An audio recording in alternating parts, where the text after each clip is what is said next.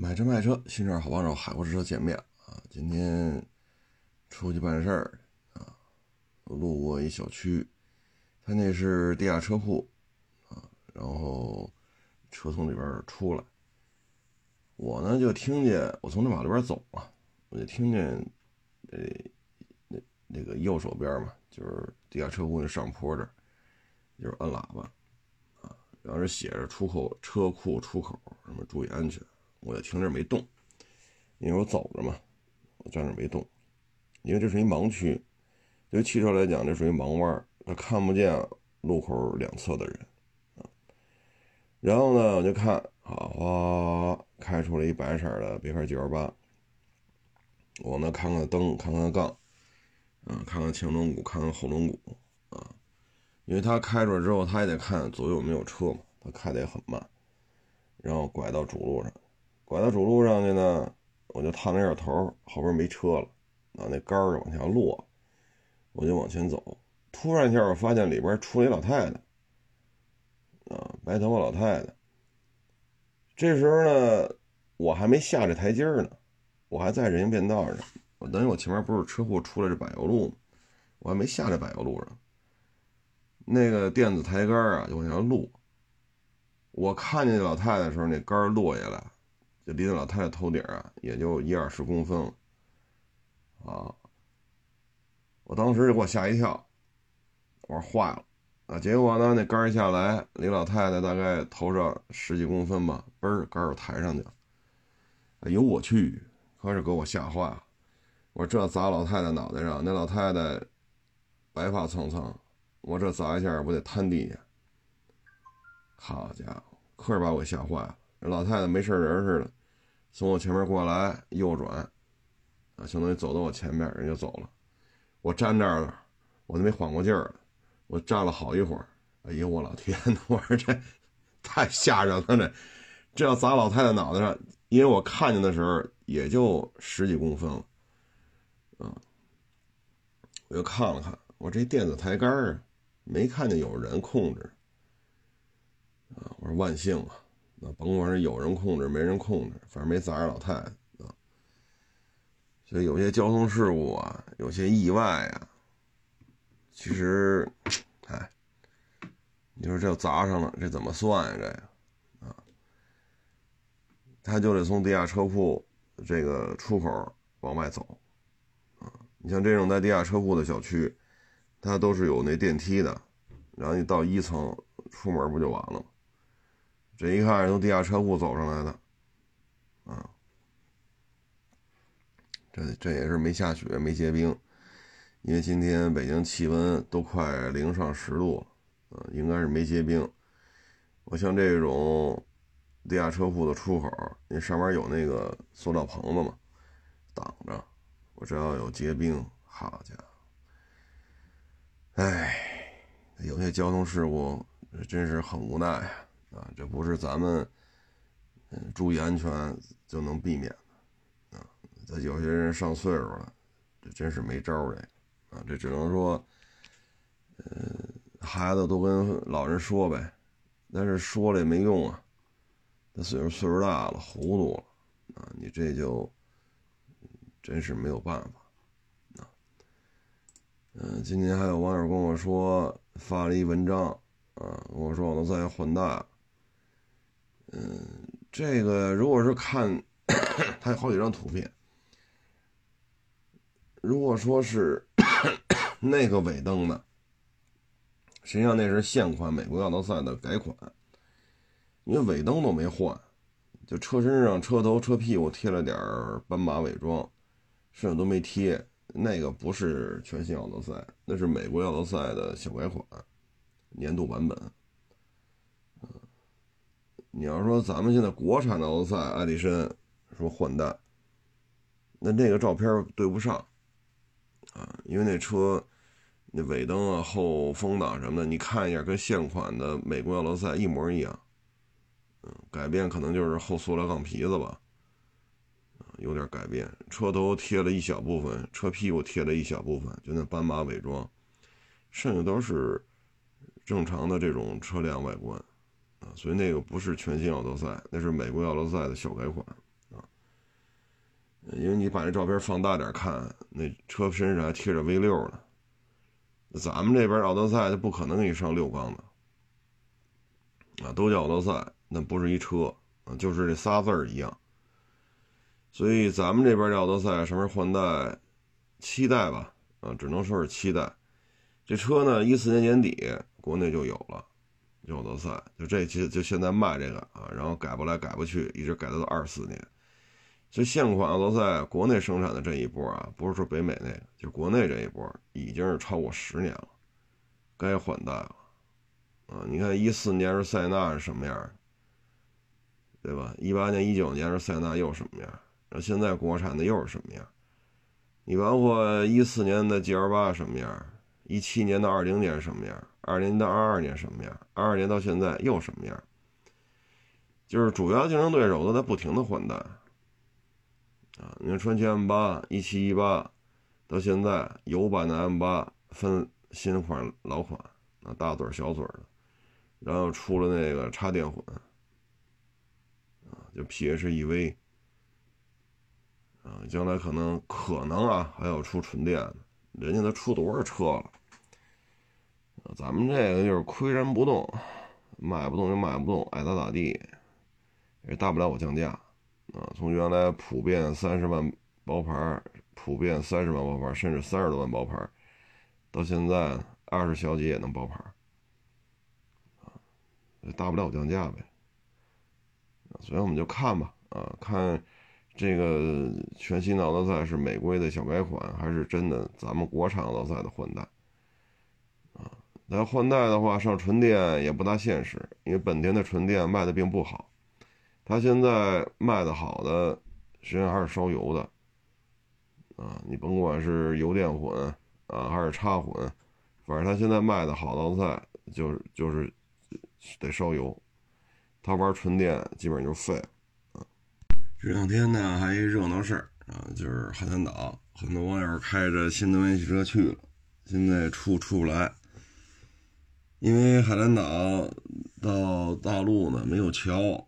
你只能坐船，坐船呢，说是一辆滚装船，嗯，只有很少很少的新能源的汽车泊位，啊，有的说一艘船十辆，有说有的说一辆一艘船只能装十五辆，有的说一辆一艘船只能装二十辆，但是一艘滚沉船呢，它一般能装几百辆，多的大的滚装船啊，就是不以拉人为主，纯拉船的。像那种比亚迪、奇瑞他们弄的那个往海外运车的，那六千、八千，就一艘船能拉六千辆车、八千辆车。但是咱们海南岛这个，它牵扯一个人和车同时拉，它有人要待的地方，车有要待的地方，所以这安全管控啊就比较严格啊。因为你一旦车着了火了，你比如你上来五百辆车，一辆车上假如说按四个人算。五百辆车，那就是两千人。你一旦着了火，五百辆车是车的事，人怎么办？这要群死群伤，这事儿大了啊！你所以这里边他对新能源汽车呢，他有要求。这新能源汽车为什么限量呢？就原来咱们反复说过这个问题：新能源汽车着了火了，你说干粉、泡沫、滋水、弄沙子啊，或者拿一块湿布啊。比如说毛毯就裹上水，往上垮一一个它一一一裹往上一裹，就这些都解决不了。你就是把这台着了火的新能源汽车推到海里边去，它沉到海里边，它叮当还跟那儿呢，还跟那儿呲这个火焰，还跟那儿炸，没有办法啊！现在这个动力电池要着了火，现在没有解决方案，这这就是现状。你说吧，你怎么解决？往上扬沙子、扬土、干粉、泡沫、呲水，沾湿了的大毛毯给它糊上。你就是推到海里边，它还跟那炸呢。所以这玩意儿很麻烦，一旦着了不可控。油车着了，你要发现的早，你拿灭火器可以给它扑灭。当然，你说发现的晚，那都那都着透了，那那就只能着透了，那彻底烧成框架。如果它一开始早期着火的时候，你这灭火措施采取及时的话，它这个车不会烧报废的。但是电动汽车管不了，你明白意思吗？就是烧完了和不烧，就这两种状态，要么就没事儿，要么就烧透了算。动力电池烧透了算。你现在的消防队，你全国各地，你你找哪个消防队，他也解决不了动力电池起火爆炸的问题，控制不了。而且它会排放大量的有毒气体，啊，呲火苗子，啊，所以船上呢，因为它不像那种货轮，纯粹的滚装船。你看奇瑞、比亚迪不都买船往外拉新能源汽车吗？少则四千辆车、六千辆车，多的能到八千辆车。但他那车上没有八千个八千人啊，或者说一辆车四四个人，你八千辆车三万两千，没有。人那船高度自动化。拉几千台车的滚装船，上面的船员啊，就所有的船员，包括什么船长、轮机长、什么大副、二副、水手长，全算上，几十人，几十人，这船是高度自动化。但咱们这轮渡船就不是了。你会一人开车去海南岛过节去吗？你肯定拉着老人、孩子、媳妇儿一大家子。那个，那刚才我说一辆车四个人，我都说少了。啊，我都说少了，五百辆车，那至少两千人，啊，所以着了怎么办？他就得严格限制你新能源汽车的比例，这是出于安全的考虑，啊，所以油车呢，相对而言出岛的速度比较快，但是新能源汽车出岛速度很慢，非常的慢，啊，因为有的说一艘滚装船只能拉十辆，有的时候能拉十五辆，有的时候只能拉二十辆，但你要正经八百排，一排排是几百辆车的。它这船能装几百辆车，这没有办法，啊，它得给你一个相对隔绝的一个停放空间。你一旦着了怎么办？这出了事儿就是群死群伤，啊，因为现在天这么冷，你就说那边是气温怎么着？你北京都十度了，那边气温不能能比北京还低吧？那老人孩子扔海里边也是也是要出事儿的，啊，不是说两千人两千人都是国家游泳队的。那可不是，啊，老人孩子会游泳不会游泳的，嗯，那就什么人都有了，所以他会有严格的限制，啊，这没有办法，没有办法。新能源汽车很多地方不成熟，其实这也是体现的，啊，这个点之一啊。你说油车起火爆炸吗？该炸炸，该着着，也烧死人，对吧？但是如果消防队或者周围有这种灭火器材，早期控制住，这火是能够给它摁住的，那不会把整个车都烧报废的。那电动汽车电动力电车要着了，现在没有办法，没有办法啊，所以这就是现状啊。哎，当然了，我看这也有人是每天都发文啊，拼了命的去洗。新能源汽车保值，新能源汽车，呃，怎怎么怎么说来着？啊，那电电池生产阶段一点都不污染，啊，电池回收一点都不污染，啊，嗯，什么什么，嗨，反正天天搁这闹，这我也能理解，对吧？您这签了，跟这个公司，对吧？车车厂都签了，那你怎么办？你只能吃新能源汽车主机厂的这口饭，你可不天天这声嘶力竭在那说吗？你不说你有招吗？啊，你不说你有招吗？啊，所以你在这种情况之下，你天天在那儿转门啊，每天一篇小作文嗨，那你要说动力电池生产阶段不污染环境？新能新能源的动力电池报废之后的分解不污染环境，啊，电的咱们是火力为主，火力发电，火力发电过程本身也不染不污染环境，那你要这么说就说呗，啊，因为你这巨大利益利益诉求啊，对吧？我们收油车能挣钱，我们收电车弄好了他也挣钱，那您不行啊，您不是收车卖车的主啊。您必须在一切社交媒体上都要拼了命去显示你对于新能源主机厂的忠诚，不绝对忠诚就是绝对不忠诚，那主席长撒狗粮的时候就轮不上你啊，所以我们也能理解啊。呃，然后还关注我啊，我节目当中一说新能源主机厂的一些负面东西，马上把我的语音节目截一段，把我说这段截截下来，拿音频软件截下来发给新能源主机厂的公关部，举报我，让他们办我。你说，那事实是什么呢？对吧？那那那事实是什么呀？事实这电池着了，你能给灭了是吗？你要能给灭了，你发财了，全中国消防队都得找你买这个新的灭火器材了，啊！唉，所以有些时候吧，也是，嗯，挺可悲的。啊谁给的钱多就说谁好，将来主机厂散摊子了呢，啊，那就爱谁谁了，那就爱谁谁了，那我就不管了，啊，嗯，我也能理解，啊，我也能理解，这年头嘛，挣点钱，啊，也不容易，啊，嗯，至于说三天两头的把我录的节目当中这些东西截屏，啊。这个发个主机厂，主机厂公关部，这不就表忠心吗？下次人有活儿好找你，是不是？这么大岁数了，啊，活着也不易啊，这我也能理解。反正不让坐船啊，你要有招呢，那您给解决啊。天天跟这儿公关公司看得见的地方，天天表忠心啊，也是不容易。唉，就是新能源汽车呀，如果是油车主机厂相对比较成熟的情况下推出的一些新能源汽车，那还好，还有一些底盘机械素养。油车都没搞明白，嗯，有的甚至于就没生产过油车，直接上来就做新能源汽车，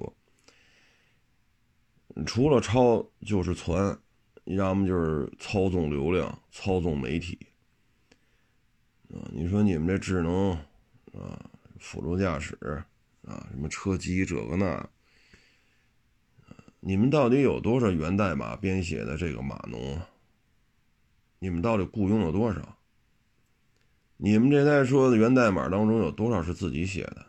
有多有多少是抄的？是买的？你们自己能生产芯片吗？你们自己可以做这汽车的耐久性测试吗？可以说是东买个壳西买个瓤儿，啊，老王家买个屏，老李家买个座椅，恨不得连自己生产线都没有，然后天天扯着个嗓子说我们是自主创新。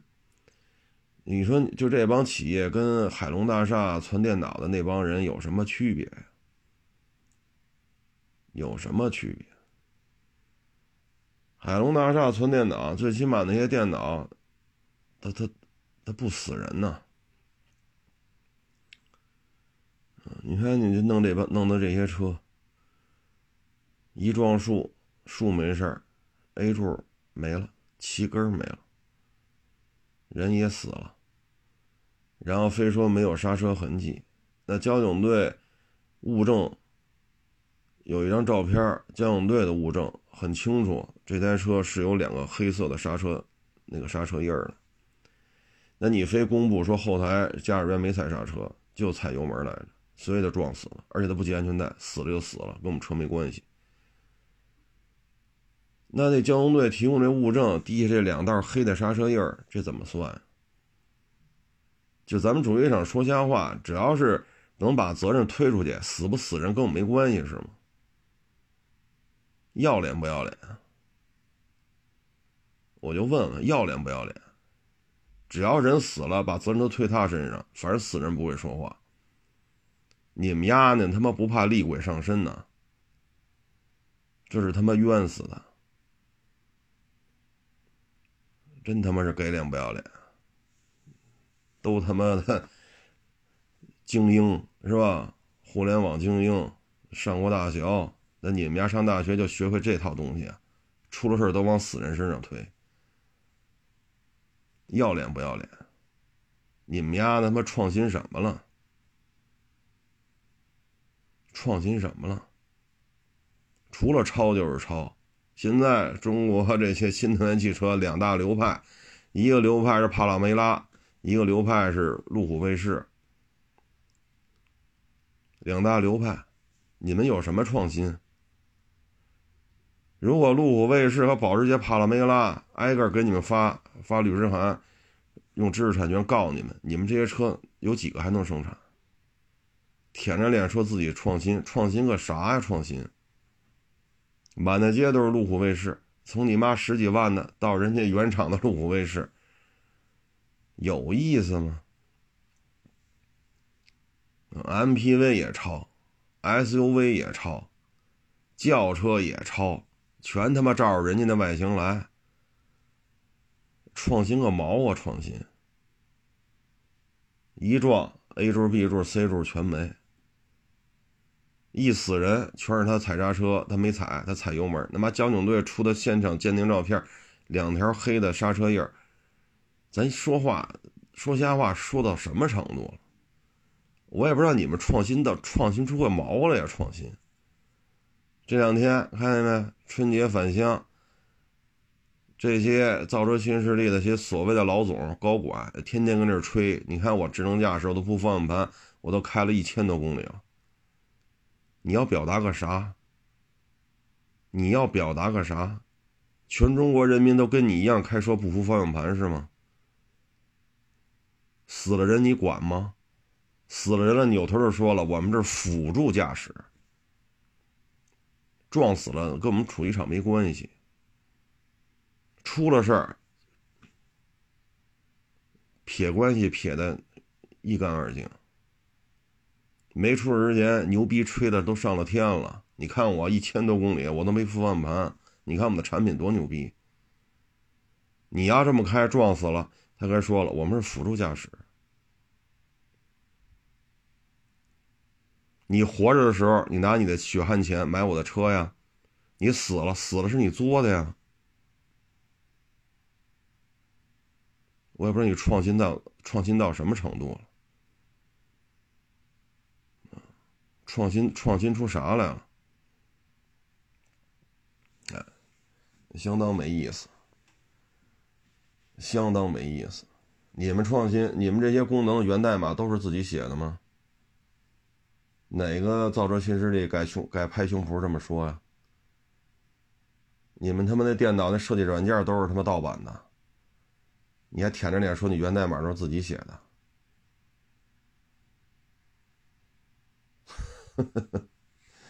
所以有时候这一看，他妈的，哎，没有啊，当然不能说没有挣钱的，有那么一两家是盈利的，全行业巨额亏损，啊，哎，全地球一年要卖大几千万辆汽车，咱们这卖了九百多，然后全地球新能源汽车卖了四百多。一共就一千小几百万，大几千万都是油车。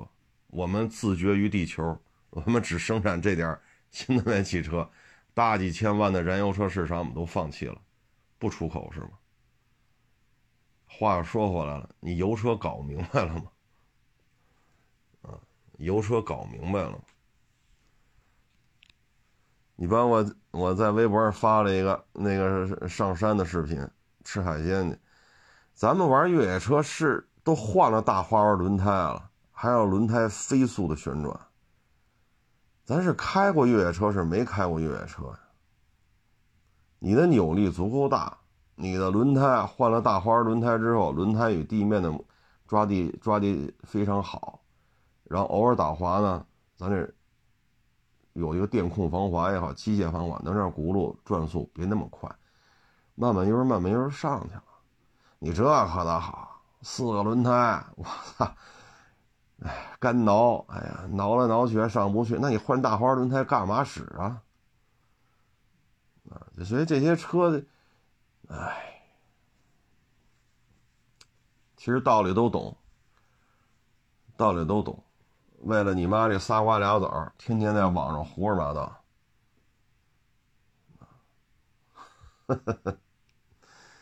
哎，这就是这春节呀，真是一点不消停。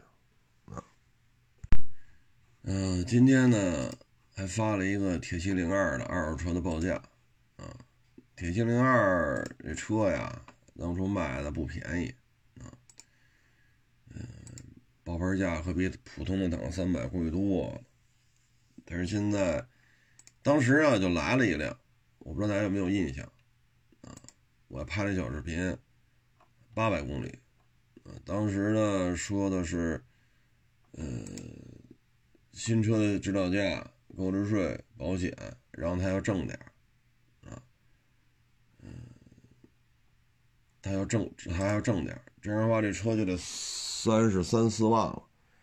我说这收不了，我这收就过不了三十，人一听就不爱听了，你不懂车。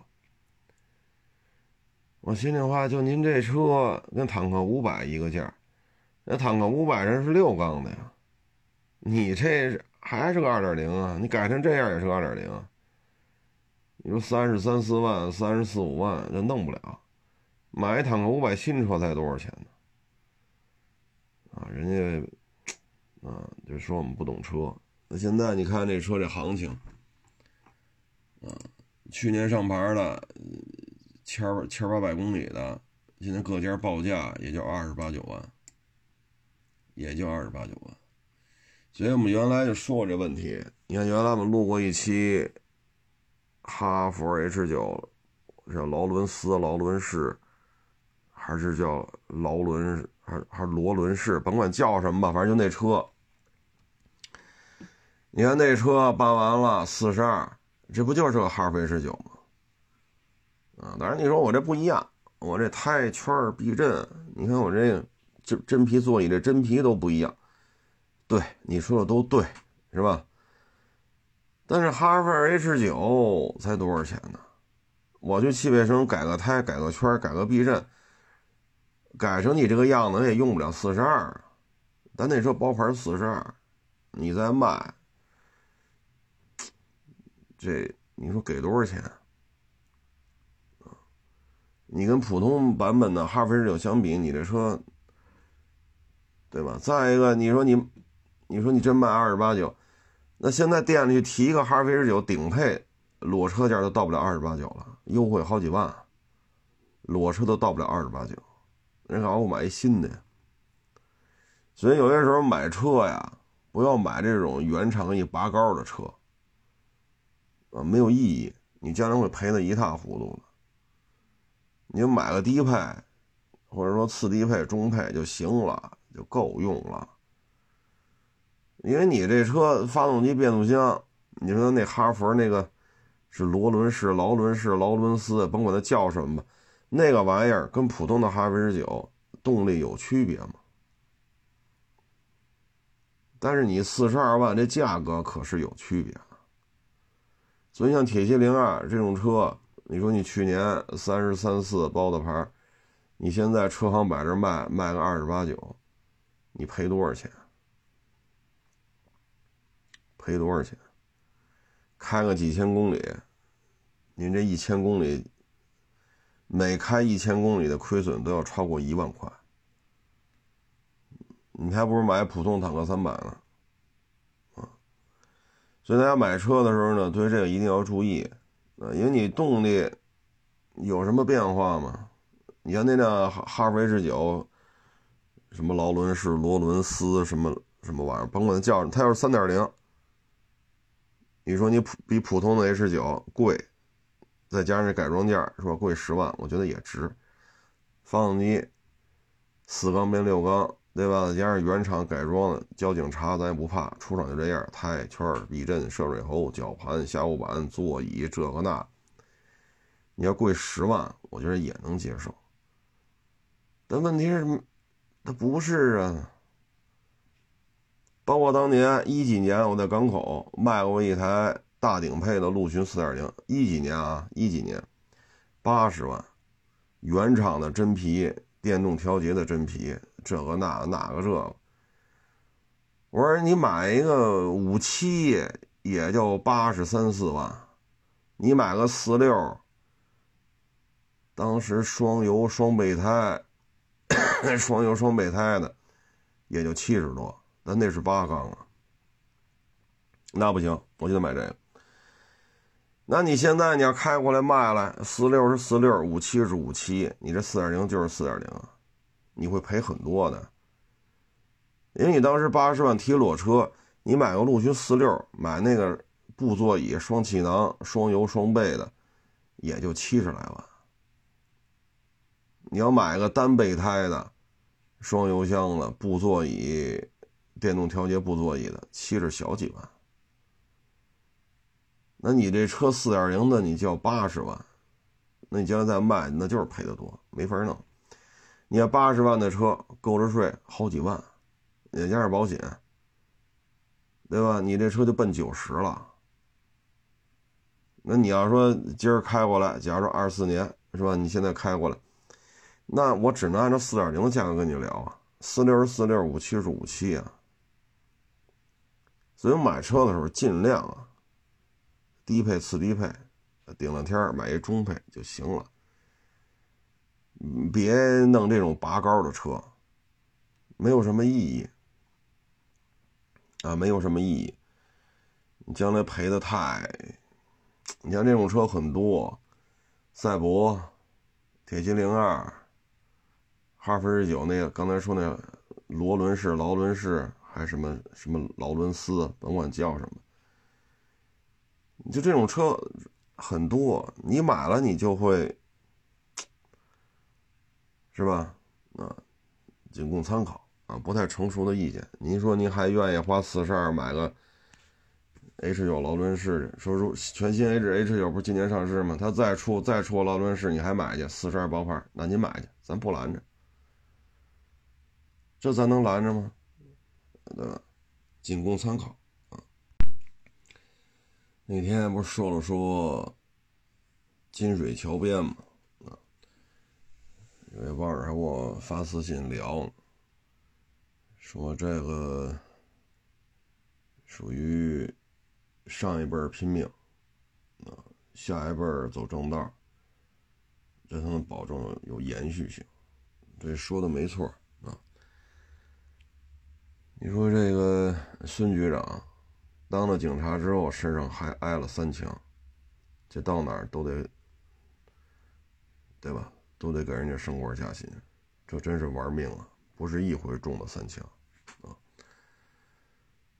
始终严格律己，业务这方面从来不掉链子，而且在文革期间坚决不说自己领导的这个检举材料，啊，所以人家改革开就是平文革结束之后，马上升为局长。你说钱有根，最起码人刑侦业务没得挑，什么案子到人手里头，咔咔咔就给你破了。人家也不搞刑讯逼供，人家就拿证据链说事。你在那个没有人脸识别、没有监控的年代，四十年代末五十年代，这就是水平。所以最后虽然说因为他在颁奖大会上打了另外一个警察，就是孙局长，他把孙局长给打了，被请出公安队伍。但是你看文革期间。依然不说自己原来公安系统老领导的坏话，虽然扔到大狱里边劳改，那也不说。然后破案子没有出过岔子，所以你看，平反之后马上调回公安系统。所以说，说白了就是富一代努力，子一代起点才能高。包括那关老爷，他把这些对于文玩不是八旗子弟那种，全换钱花了。混吃混喝了没有？饿的都让媳妇儿去薅野菜煮汤，饿的成这个样子了也不卖。而且呢，他把这些文玩反复拿出来研究，因为全是真品嘛，所以他文玩的鉴赏能力很高。他把这套鉴赏的知识传给了他的儿子，所以他儿子对于哪些是破烂，哪些是国宝，一眼就能看出来。所以他是花一块钱买永乐青花瓷的笔洗。五块钱大明宣统明那个那什么明德炉叫什么来？宣德炉。他一个月就挣二三十，他一个月哪怕买一件，他今天的江湖地位也不次于马未都。所以上一辈儿必须得努力。啊，上一辈儿必须得努力，做的得正，下一辈儿教育好，别败家，也得认认真真工作，子一辈儿啊，父一辈儿，子一辈儿，这些东西啊，才能得到传承。所以说白了就是躺平摆烂，纯粹就是自我迷幻啊，自我迷幻，自己哄自己开心。原来他们反复说这个问题，你看那会儿还戴口罩做核酸，动不动就隔离，动不动就封闭静默。那既然都家待着，你学点东西啊。咱们原来反复说这个，就是都是年轻人。都来这儿学徒，那人家天天认认真真学，下了班还琢磨，每天回家还复盘，有明白的，有不明白的。第二天趁着早来会儿，趁着师傅不太忙，问两句，这没想明白是咋回事这想明白了，你看我我我是不是以后类似问题也都是这种方法来解决？这也是来学徒的。那个好，上班就约，下下班哪喝去，哪玩牌去，啊。这一喝，夜里两点才回来，第二天晕头转向，迷了瞪瞪的。好，礼拜三清醒点了，又开始约啊，KTV 呀、饭局呀、酒吧呀、玩牌。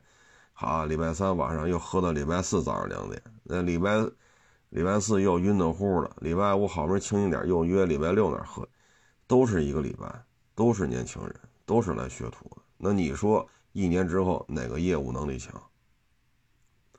所以躺平摆烂纯粹是自欺欺人。你放心，泱泱大国十四亿人，摆烂的、躺平的终究是少数。年轻就是资本，那人人家就在这学，人家就在这认认真真的长本 长本事。你说是咱学泥瓦工铺瓷砖去，现在家里装修铺瓷砖可贵了。一天五百块钱，你都请不着大师傅。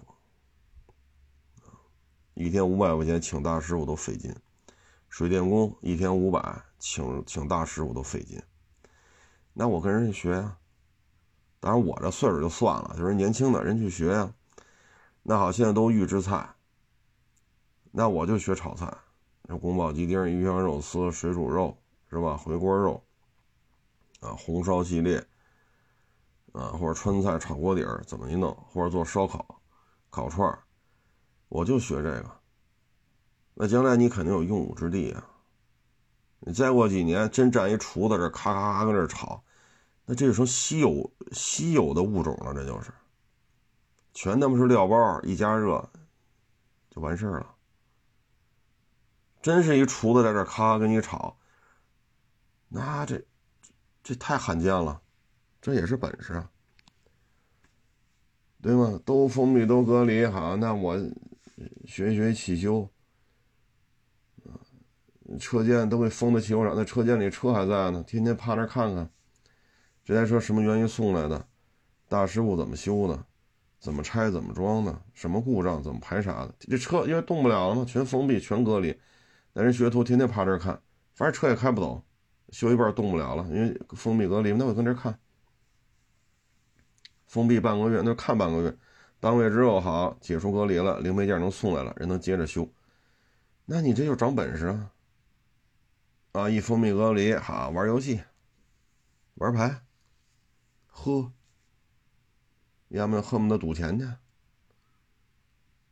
那都是二十四小时，老天爷对谁都很公平，有钱没钱，起点高起点低，学历高学历低，一天都二十四个小时。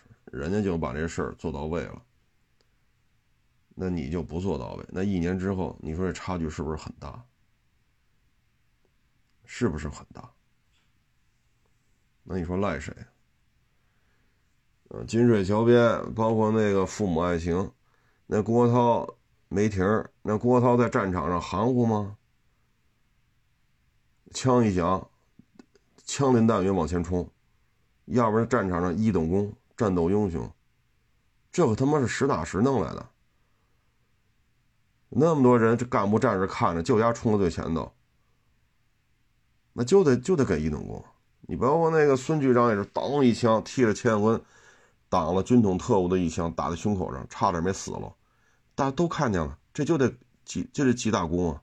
后来又挨了两枪，你这不记功能能行吗？但你放到今儿，这警察出去挨了三枪，那回来不得给记大功啊？不得给人升官啊？人家执行任务人不含糊啊，对不对？你说郭涛、梅婷两口子，这好军区司令他妈的，咱们家孩子最后也是这军区司，那你怎么说郭涛当时一点不含糊？他是军人，他的工作就是打仗，人打仗是一点不含糊，对吧？所以人郭涛一一等功，战斗英雄，然后到这个海海边这个军区，最后人家。业务上没毛病，那就升到军区司令了。但凡说摆摆摆摆烂躺平，能有今天吗？对吗？你包括这金瑞桥办这孙局长，他替胡胡钱有钱有根挡了一枪，回来之后就被授予一等功，战斗英雄。所以警察来讲，拿到一等功就可以了。这资历足以，这混是没有问题了，还是出去办案呢？后来又挨了两枪，所以富一代不努力，子一代起点就高不了。我原来说过这问题，我出去收车，那小区看见一个网友，嗯，十点来钟到单位，吹会儿牛，然后揣片二锅头，中午哥几个是吧，吧嗒一口菜，滋喽一口酒。喝喝完了，吃完了，闷一觉。下午两三点钟下班了，二一瓶二锅头没喝完，揣兜里，半瓶二锅头，晃荡晃荡回家了。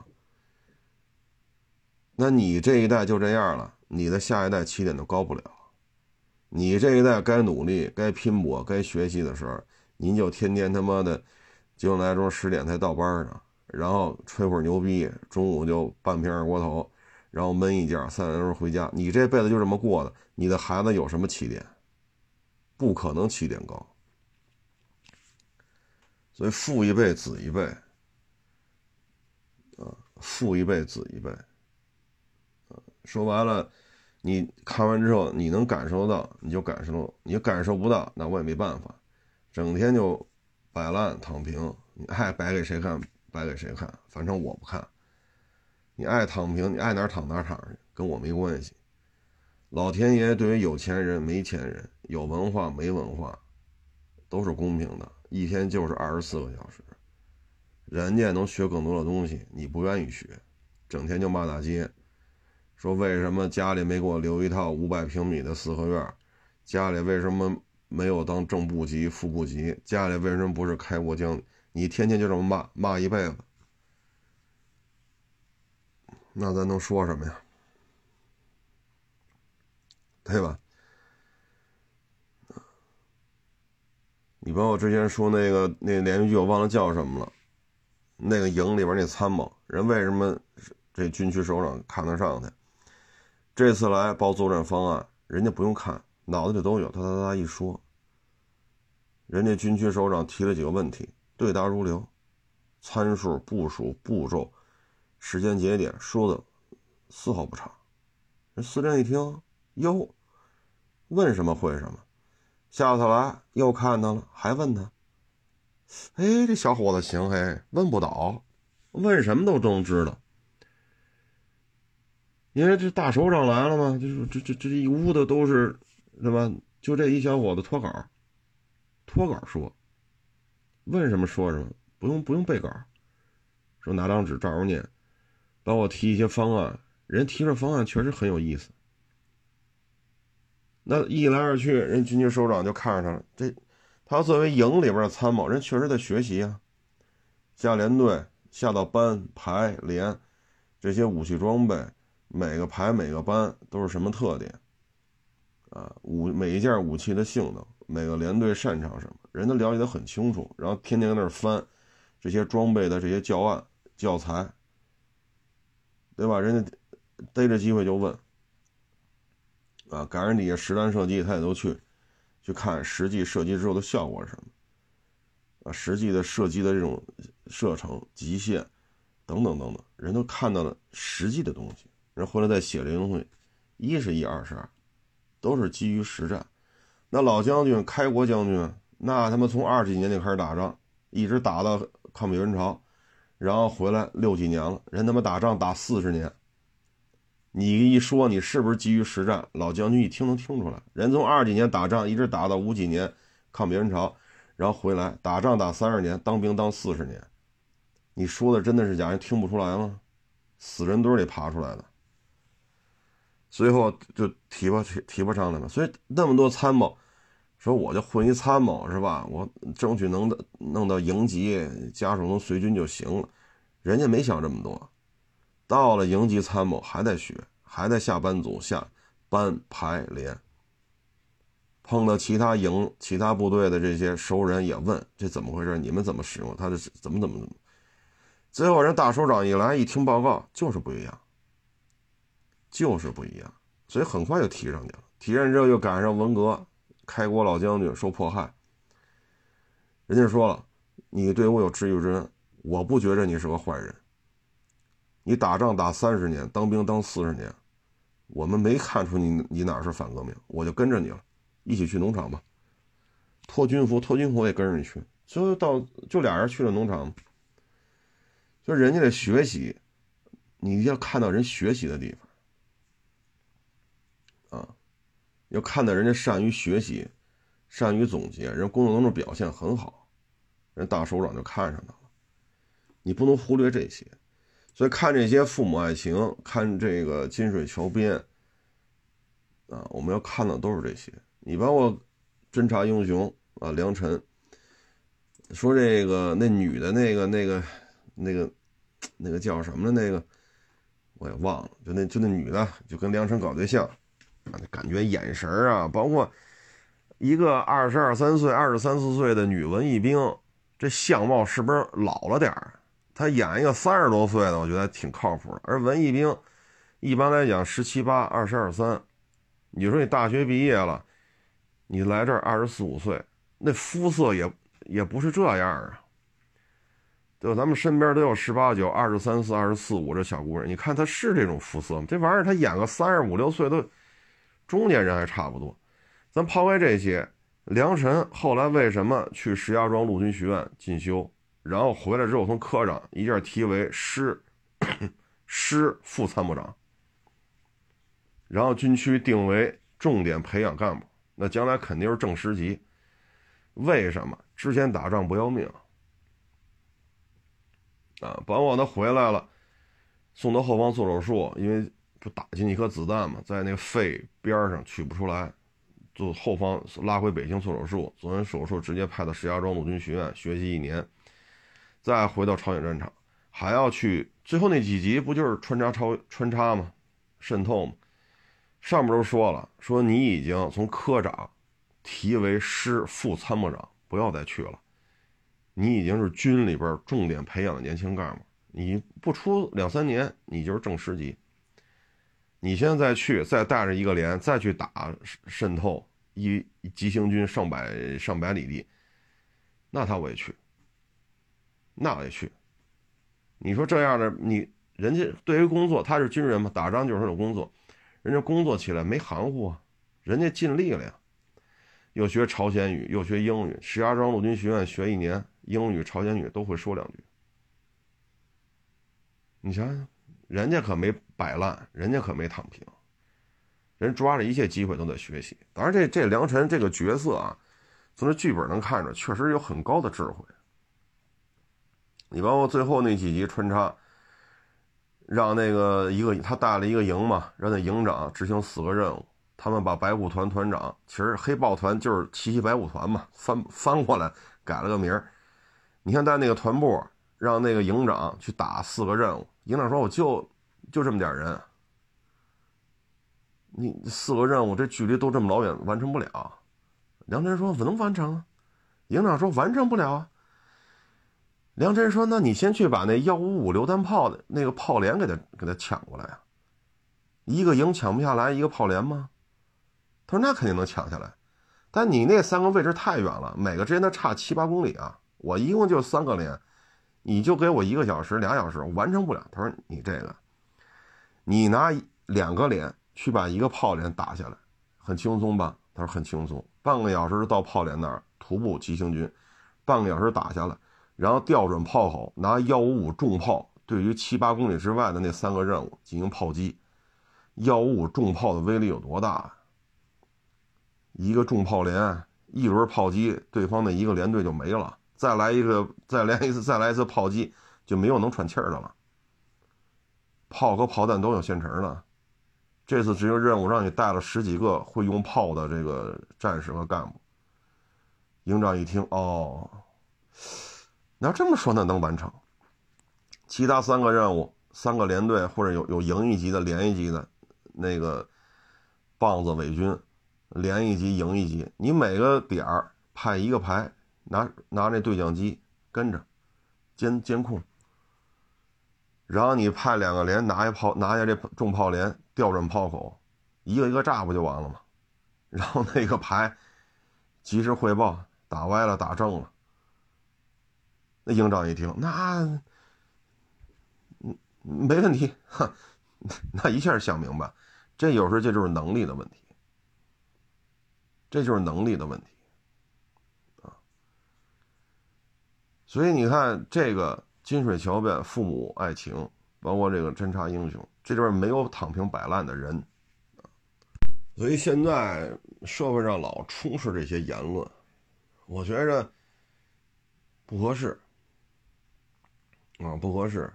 你要说你四五十岁了，尤其那个什么五百强之类的，哈，你跟那干十五年、干二十年了，然后让你走人，哈，一给赔偿金八十万、一百万的给，恨不得一两百万的给。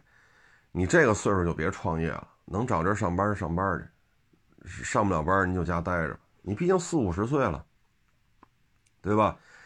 赔偿金少则七八十，多则一两百，就别创业了。能上班上班，不能上班待着吧。但是你对二十来岁、三十出头的人来讲，躺平摆烂是极其错误的。啊，包括不上社保，你爱上不上，爱上不上，反正不上社保上医院全全自费，不上社保就没有退休金，这跟我没关系。啊，你不上跟我有什么关系？所以躺平摆烂这是怎么说呢？啊，应应急。过过嘴瘾，歇上半个月、一个月，也无妨。啊，像我身边有这小兄弟，三十了，媒体平台一裁员，啊，一给给二三十万，人拿二三十万人旅游去了，我觉得这也无妨，对吧？玩上一个月，那回来该干什么干什么。啊，所以你通过这些片子，你能看出来，对于工作积极认真的。啊你看最后，对吧？你说跟郭涛的战友多了，那怎么就他一等功、战斗英雄？对吧？你说这孙局长金水桥边，就是李乃文演的这，打仗的时候就是战斗英雄，从一小战士十几岁当兵，最后提拔到连长，也是战斗英雄。当了警察又挨了三枪。又是一等功，战斗英雄。人家对于工作不含糊，不偷懒。你现在看钱有根破案的时候，人家哪个案子偷过懒？对吗？哪个案子人家偷过懒？所以富一代子一代，这一代不努力，天天吊儿郎当的，天天就是骂大街。啊，自己爹妈没给自己什刹海一个五百平米的二进四合院，那你就骂自己爹妈，那你就骂去吧。对吧？说自己爹妈没给你留下十套房子，你就天天骂你爹妈，那你就骂呗，跟我也没关系。反正老天爷公平，一天都是二十四小时，啊，不论是比尔盖茨、李嘉诚啊，是吧？王健林啊、马云，他一天都是二十四小时。你要饭呢，一天也二十四小时，有限的时间学点东西，学点本事，这不吃亏。啊，不吃亏。机会永远是留给这些有准备的人，所以我说这些侦察英雄、金水桥边、父母爱情，包括光荣时代，呃，包括那个烈火熔炉还是战火熔炉来着，啊，其实很鲜明的一点，对于工作没有懈怠的，啊，没有懈怠。你像这梁晨，按照这个剧情啊，按这剧本来看，说。科长回来是师副参谋长，然后这一仗打得干净漂亮，啊，带了一个合成营，又连续奔袭三四天不睡觉，啊，最后这边打棒子伪军，这边打美军，你看拢共就三三个排，最后他上那个秃鹰岭的时候就三个排，四个排，三个排四个排，利用时间差，这边打棒子伪军。这边前出打美国人，就用这时间差，让五个连的棒子伪军最后就剩两个连，这就是智慧啊！然后又去打山这边，这个美军有四辆坦克啊，一个步兵营，又前出打对方一措手不及，本方本方牺牲六人，对方干掉美军四辆坦克，消灭对方一百多人。本方只牺牲六个人，要知道对方可是带四辆坦克的。然后咔再撤回来，这边呢五个连的棒子伪军被他一通消耗战，本方无一伤亡，对方死了三个连，就剩两个连了。这都是智慧。啊，包括咱们之前说，一共就八个人，左手一个加强营棒子伪军，右手一个加强营棒子伪军，加起来上千人，就这条盘山公路。他就八个人，而且八个人始终不在一块儿，搅和的真是，弄得棒子伪军也是没招没招这就是智慧，人家打起仗来很聪明，而且一点不偷懒啊，一点不偷懒。上面都下命令了，你不行跑一边先躲着吧，把把那个坐标发给我们，然后派部队往那边赶，炮兵掩护。人家说不用。我能拦着，我不躲着。那这样人，人自然就高升啊。战场的时候，这样人只要能活下来的，都是往上提。啊，包括之前那个绝密五四幺啊，绝密五四三，咱那个第一个，呃，红旗叫萨姆二嘛，就是地空导弹营。你看那绝密五四三，你看那二营营长，人家对待工作也不含糊。对吧？他他来的时候，好，苏联教官只教一营，二营只能旁听，旁听不许说话。课堂上所有的笔记，出门必须上交。他说：“那他妈我回我回宿舍，我学什么呀？我们一帮大老粗，朝鲜战场死人堆里滚出来的。现在记完笔记回屋不让看，出教室门笔记本全部上收，上交。最后想到招吗？他那个排啊，三四十口子。”你记一段，你记每个人各记一段，最后让特务连那个连长拿那密拍那小相机，把那个俄国教官那板书最复杂的咔拍一张，再画一特别复杂的板书讲那导弹线路图，咔再拍一张，回来洗出来，然后每人一个小册子。你看人对待工作，人家没有摆烂，没有躺平。绝密五四三为什么一营属于？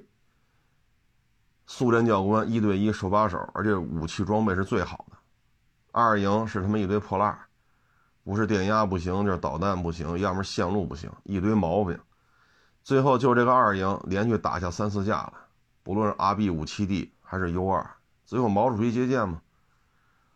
一营营长两到二，他二营营长两到一，待遇不行，军衔低，设备不行，培培训的过程也不行。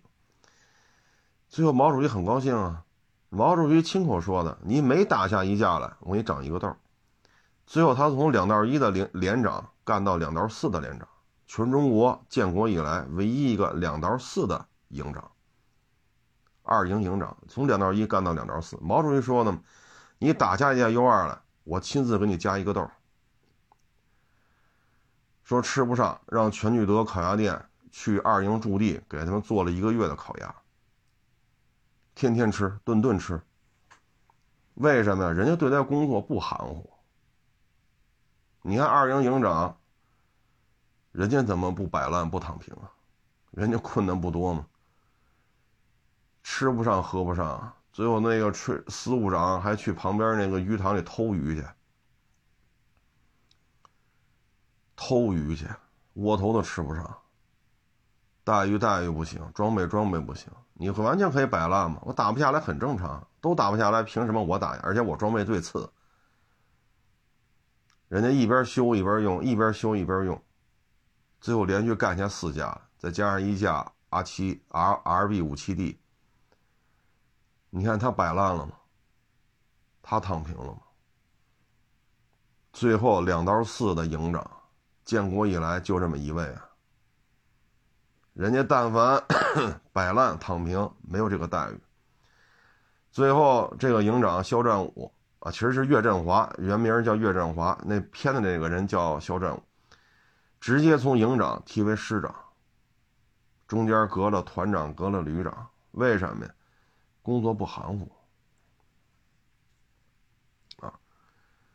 不要认为说干什么都得送礼，干什么都得送礼，干什么得拉关系，干什么都是是吧？灰色地带，我们不否认这个社会当中这种事情很多，但你也不能否认这个社会你干得好，总是有机会